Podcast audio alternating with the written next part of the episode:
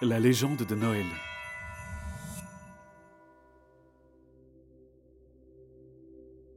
Le lendemain, tout le monde était éteint sauf Okyo. En même temps, il n'avait rien perdu, lui. Pendant un instant, j'ai eu peur que Lena n'ait pas trouvé son cadeau. Et puis j'ai croisé son regard. Tout au fond, une petite flamme y brillait. Si Pahu et son fils ne remarquèrent rien, tous les copains s'en aperçurent. Si bien qu'à la récré, on est tous allés la voir. Qu'est-ce qui t'arrive, Lena Eh ben, euh, en fait, euh, Eh, on est tous dans la même galère, tu sais bon, hier, j'étais dans ma chambre à dessiner mes soldats de glace pour ne pas les oublier. Et puis, on a toqué à ma fenêtre. Et quand j'ai regardé, j'ai vu un paquet. Et dedans, il y avait mon duo de soldats. Comment c'est possible? Mais je sais pas. Mais ça veut peut-être dire que si on pense fort à nos jouets, l'esprit de Yule nous entend? Une vague d'espoir déferla dans les yeux des copains. Toute la journée, leurs souhaits m'accompagnèrent. Je pensais aux chevaux de bois d'Ulrich, aux gardiens des forêts de Sigrid, aux faucons de Tobias, aux dragons flamboyants d'Anya, aux chevaliers de Magnus et à tous les autres.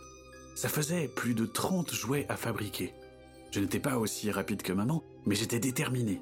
Alors, après m'être assuré qu'elle ronflotait paisiblement, je me suis faufilé dans son atelier, travaillant le plus silencieusement possible.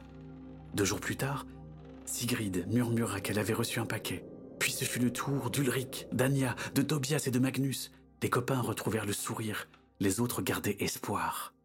Pahu ne se doutait de rien. Mais plus le temps passait, plus Okyo m'intriguait. Il était toujours à l'écart, fermé.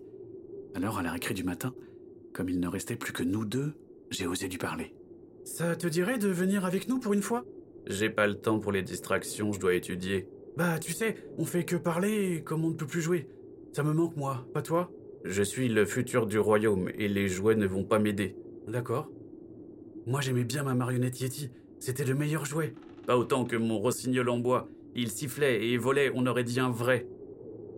Bah quoi? Rien. En fait, t'es comme nous. Okyo rougit et se replongea dans son cahier d'exercice.